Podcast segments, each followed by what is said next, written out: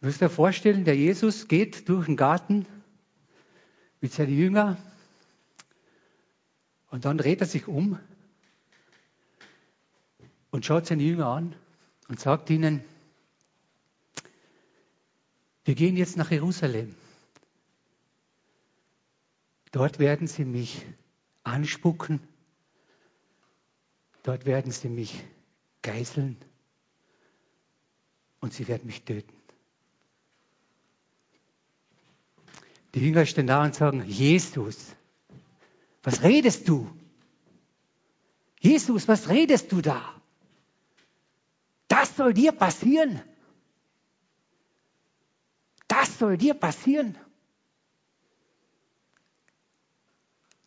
Eine Zeit später steht Jesus im Garten Gethsemane. Er hört Lärm, Stangen, Gerüst, also Rüstungsgeräusch von Soldaten. Und Jesus steht ganz ruhig da. Warum steht Jesus ganz ruhig da? Er wusste schon vorher, was kommen wird. Und dann, was sagt er zu ihnen? Mit Stangen und Schwerten und Schild. Kommt ihr zu mir? Dabei hätte er mich schon viel früher festnehmen können. Ich war ja bei euch in der Stadt, ich habe gepredigt. Und Jesus sagt, ihr konntet keine Hand an mich legen, weil es war nicht so vorgesehen. Aber jetzt, jetzt ist der Zeitpunkt gekommen. Jetzt könnt ihr mich mitnehmen. Wie die Geschichte weitergeht, die kennt ihr alle. Ich möchte euch heute Morgen mit hineinnehmen in ein Thema in der Bibel, das mich selber herausgefordert hat und wo ich wieder neu gesehen habe, das ist nicht neu, was Paulus, Timotheus und Silas in diesem Abschnitt dieses Briefes an die Thessalonicher einbringt. Es ist eigentlich eine Wiederholung. Es ist eigentlich eine Erinnerung an etwas, was Jesus schon vorausgesagt hat. Äh, Paul hat diesen Brief eingeleitet, weiß nicht, wie viel er noch gemerkt hat von seiner, von seiner Predigt. Gibt es noch ein paar, die ein bisschen was gemerkt haben von Paul? Mir ist hängen geblieben eine Geschichte, das ist meine Lieblingsgeschichte. Deswegen hat es mich auch berührt. Jesus, wieder der Jesus, ist einfach mein Freund. Jesus war im Garten Gethsemane, ist niedergekniet und hat gebetet. Gott, Gott, wenn es einen Weg gibt, wenn es einen Weg gibt, lass diesen Kelch an mir vorbeigehen. Dann war eine kurze Pause. Dann hat er gesagt, aber nicht mein Wille geschehe, sondern dein Wille geschehe. Das ist mir mein Trost in meinem Leben. Der Wille, das, was Jesus hier gemacht hat, das war ein hoher Preis. Meine Erlösung, dass ich vor Gott bestehen kann, das hat mich nichts gekostet. Aber ihm alles, alles. Aber wenn mir heute jemand sagt, das Evangelium ist nichts wert, dann kennt er die Geschichte nicht. Das Evangelium ist unbezahlbar. Ist unbezahlbar. Der Ralf hat letzten Sonntag über die Liebe gesprochen. Kann mich noch so erinnern, in einer Einleitung hat er gesagt, was hat er gesagt?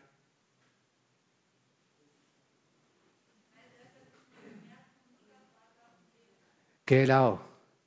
Er hat über die Mutterschaft und die Vaterschaft von diesen, von diesen drei Männern, die diesen Brief geschrieben haben, beschrieben, dass er gesagt hat, die haben diese Fähigkeit gehabt, sie haben so ein Schild oben hängen gehabt, 24 Stunden Betreuung. Tag und Nacht haben sich eingesetzt für die, die frisch zum Glauben gekommen sind. Für mich ist das äh, ein großes äh, Bild geworden. Ich möchte einen Vergleich ziehen mit einer Schwangerschaft. Das wird im ersten Kapitel ein bisschen beschrieben, ein bisschen anders, aber ich möchte dieses Bild einfach verwenden, weil ich finde, es passt sehr gut. Im ersten Kapitel beschreiben sie das Werk Gottes. Das Werk Gottes Und das ist wie mit einer Schwangerschaft. Wer war denn schon schwanger von euch?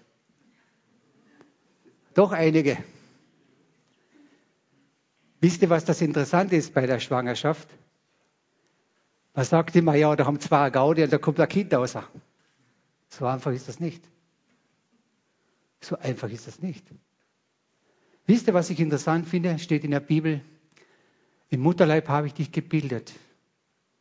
Und jeder, jede Frau, die schwanger wird, die überprüft es. Die geht zum Arzt und da gibt es eine hormonelle Veränderung und da gibt es einen Messstreifen. Ich kenne die Geschichte, wo zwei, ich bin ein Kärntner, zwei Steirer Frauen haben sich getroffen und eine Steirer Frau zu einer gesagt, ich habe jetzt einen Schwangerschaftstest gemacht.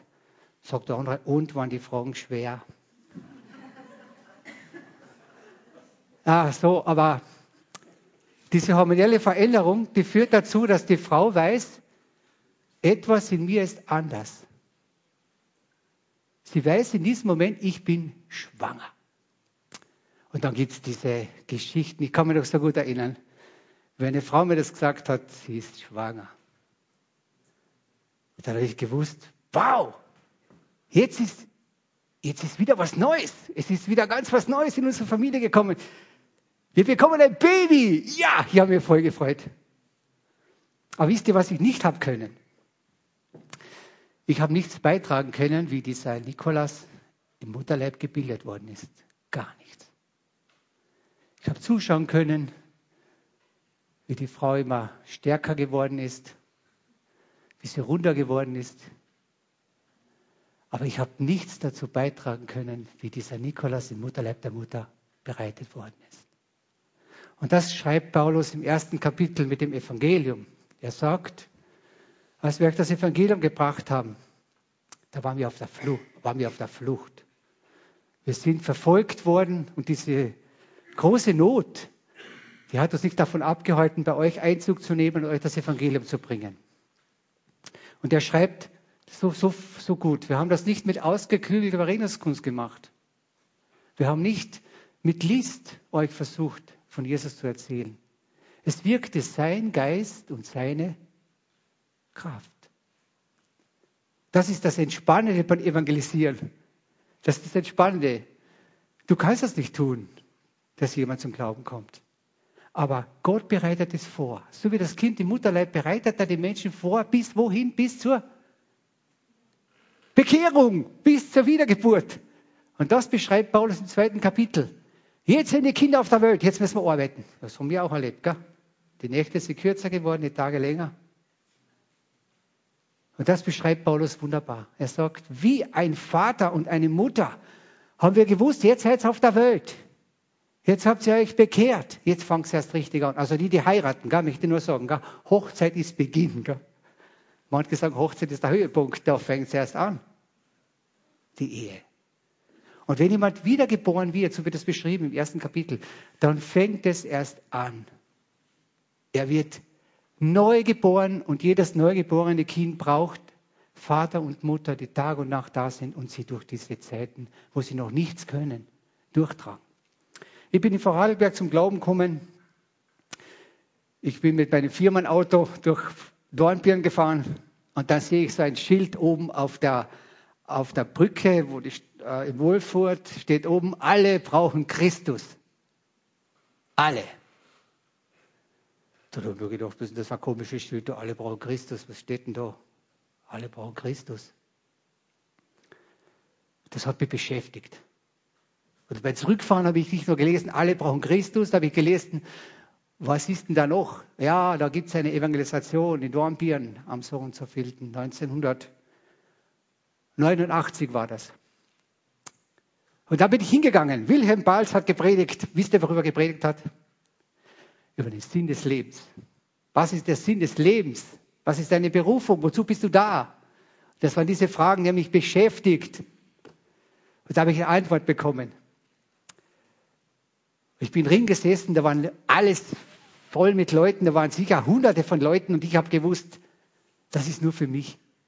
Das ist heute nur für mich. Und dann hat der Wilhelm Balz gesagt, möchtest du dein Leben Jesus übergeben? Ich bin so rausmarschiert zu ihm, habe gesagt, du, ich will das. Hat er gesagt, da knien wir nieder da und da machen wir das. Sind wir niedergekniet und haben wir gebetet. Herr Jesus, komm in mein Leben. Nimm es, verwende es zu deinem Wohlgefallen.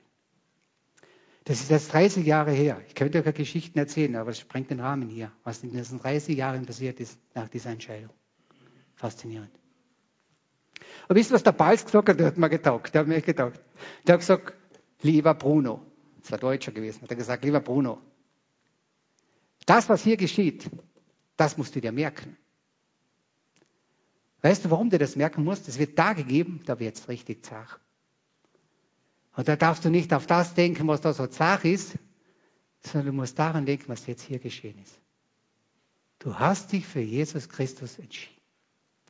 Und immer, ich bin ich so glücklich. Ich habe diesen Ratschlag befolgt. Immer wenn die Krisen in meinem Leben gekommen sind, dann habe ich nicht auf die Krise geschaut. Ich habe auf diese Entscheidung habe ich gedacht. Was ist da? Was war da? Was habe ich gesagt? Und das hat mich durchgetragen durch diese Entscheidung. Und jetzt kommen wir wirklich zum Text. Ne? Jetzt kommen wir zum Text.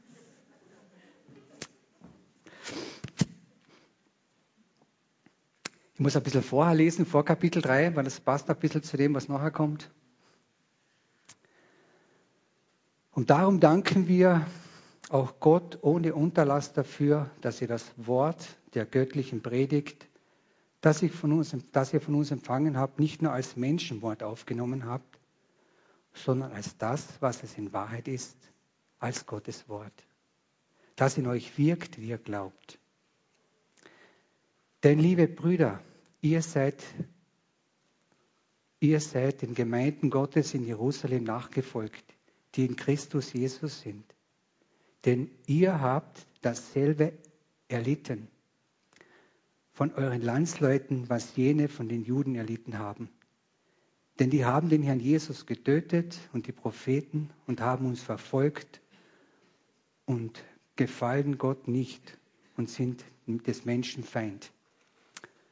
Paulus weiß das und Silas und Timotheus weiß das auch. Wenn du Jesus Christus nachfolgst, dann wird es richtig interessant. Wisst ihr warum? Wisst ihr, warum das interessant wird? Gott sandte zu Weihnachten, wir alle mitkriegt, das Licht in die Welt.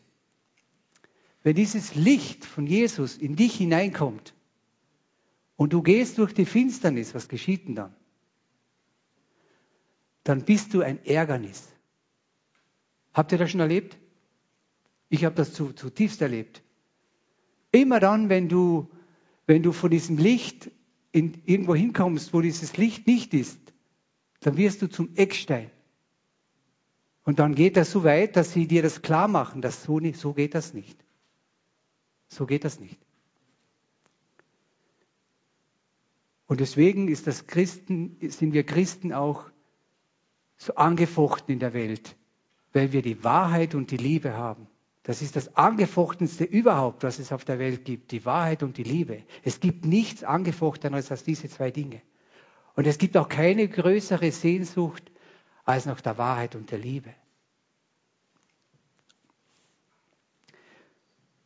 Und Paulus und Silas und Timotheus wissen das aus eigener Erfahrung, was das bedeutet, verfolgt zu werden, gepeinigt zu werden. Die waren ja selber auf der Flucht, die haben ja weg müssen.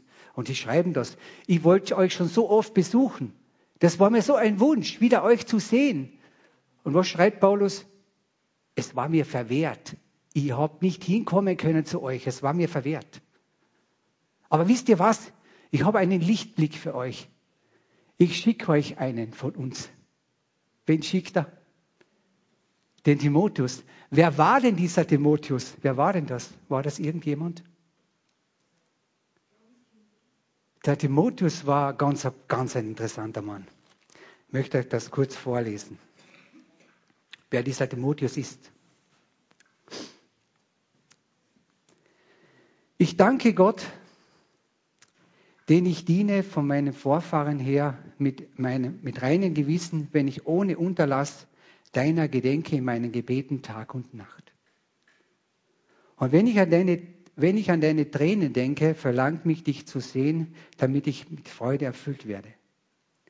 Denn ich erinnere mich an den ungefärbten Glauben in dir und zuvor schon, in, die in deiner Mutter gewohnt hat und deiner Großmutter Lois äh, und deiner Mutter Ainuke. Ich bin aber gewiss auch in dir. Dieser Timotheus, der war ein Schüler von Paulus. Der war so ganz an seiner Seite, der war so richtig. Ich habe auch einen, einen, so einen, ich bin auch ein bisschen geprägt worden von einem so einem Schüler, der so eine Freude hat an, an Jesus Christus. In der Gemeinde, wo ich gegangen bin, in Vorarlberg, da war äh, der Harald Klose, kennt ihn jemand? Der war ein begeisterter und ein leidenschaftlicher Evangelist. Der hat immer gesagt, nach dem Gottesdienst, die erste Frage war, gehen wir morgen auf die Straßen jetzt war, gell? Ich, was gehen morgen auf die Straßen? Singen. Was singen? Ja, singen. Was sollen wir sonst dann tun? Singen werden wir, die Gitarre nehme mit und da singen wir was. Mir war das so peinlich, ich sag's euch, mir war das so peinlich. So peinlich. Aber ich habe ja gesagt. Ich habe ja gesagt. Ich bin mitgegangen. Wir haben gesungen. Der hat mich geprägt. Der hat mich richtig geprägt. Äh, der hat geweint um die Menschen. Wann hast du das letzte Mal geweint für jemanden, der noch nicht gerettet ist? Wann hast du das letzte Mal geweint?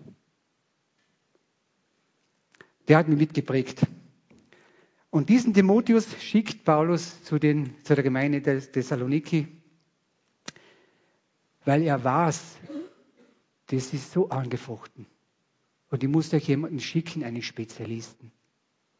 Der, das, der Timotheus war ein Spezialist in einer Sache.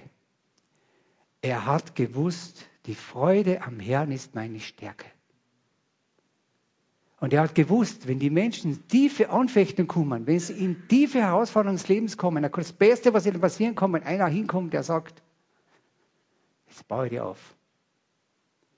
Ich werde deinen Blick wieder auf das Wesentliche richten, auf Christus. Er ist das Zentrum. Nicht das Problem ist das Zentrum, der Christus ist das Zentrum. Und diese Menschen, die können das und die machen das. Den schickt er dann dorthin, und wozu schickt er sie hin? Wo, wo, wo, wozu schickt er den Timotheus hin? Das beschreibt er auch. Um zu erfahren, wie es mit eurem Glauben steht, ob der Versucher euch etwas versucht hätte und unseren, unsere Arbeit vergeblich, unsere Arbeit vergeblich war. Ja, das steht im äh, 1. Thessaloniker Kapitel 3, die Verse 5.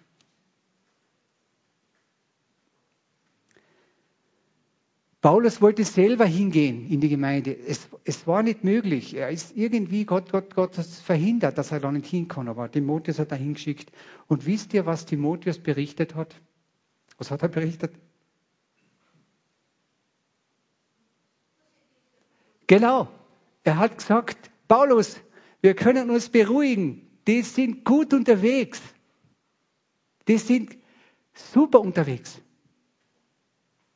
Und wisst ihr, warum die super unterwegs waren, was die für eine Rezepte gehabt haben? Was haben die für Rezepte gehabt? Haben wir letzten Sonntag gehört. Das beschreibt Paulus dann auch zum Schluss noch einmal. Sie waren gut in der Liebe untereinander und, und,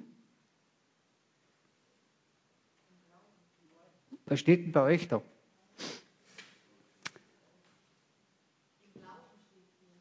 Ja, und zu jedermann. So steht es bei mir. Bei mir steht, äh, euch aber lasse daher wachsen und immer reicher werden in der Liebe untereinander und zu jedermann. Ist das wichtig? Ist das wichtig? Die haben das geschafft. Die haben diese Liebe überborden lassen. Ja? So richtig übergeschwappt ist diese Liebe über die Gemeinde hinaus. Die haben das praktiziert. Die haben sich untereinander geliebt. Und wenn sich, für mich steht, wenn ich meine, sie haben sich untereinander geliebt, dann heißt das, sie haben sich angeregt, auf das Zentrum des Glaubens zu schauen. Wer ist denn die Liebe? Gott ist die Liebe. Jesus Christus ist die Liebe. Er ist die Liebe. Im Jakobus haben wir gelesen, Gott ist die Liebe. Wenn jemand liebt, dann kennt er wen? Gott kennt er. Und die Gemeinde hat das geschafft, dass sie ihren Fokus, ihr Leben, ihre Ausrichtung auf das Zentrum gelegt haben des Glaubens. Wer ist das? Jesus Christus. Und das möchte ich euch als Ermutigung weitergeben, wenn ihr euch gar nichts gemerkt habt von der Predigt. Aber das nehmt mit.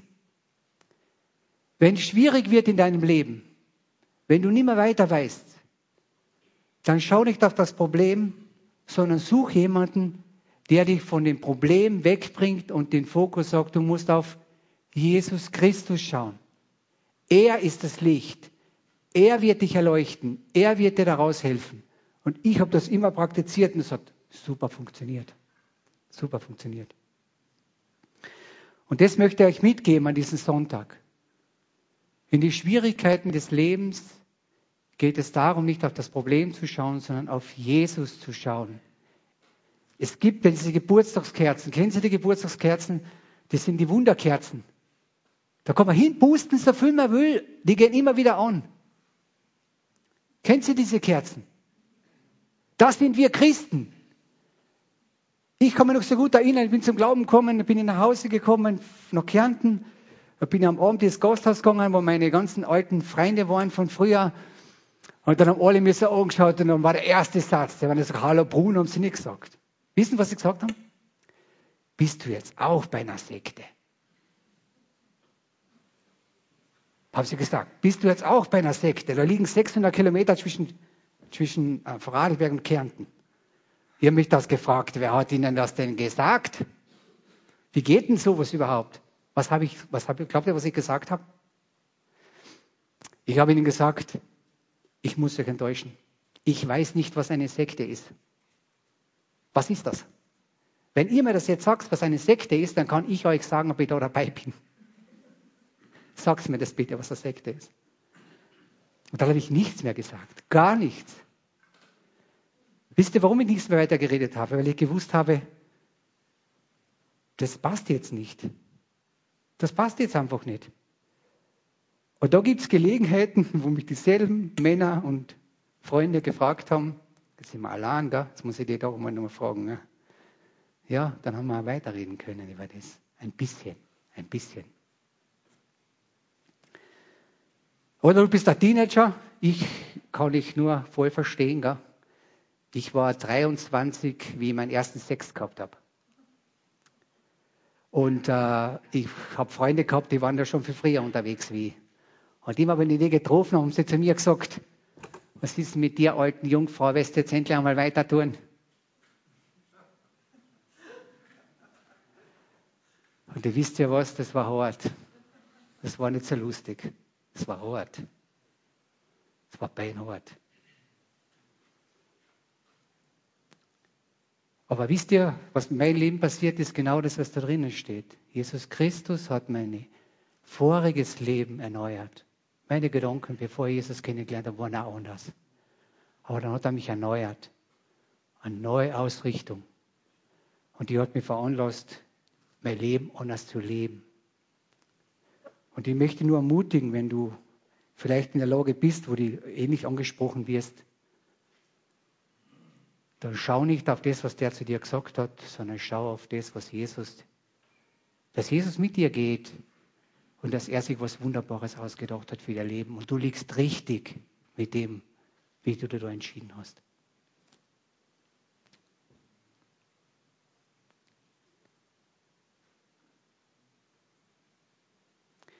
Ich schließe ab mit dem Vers, der da zum Schluss steht, im dritten Kapitel.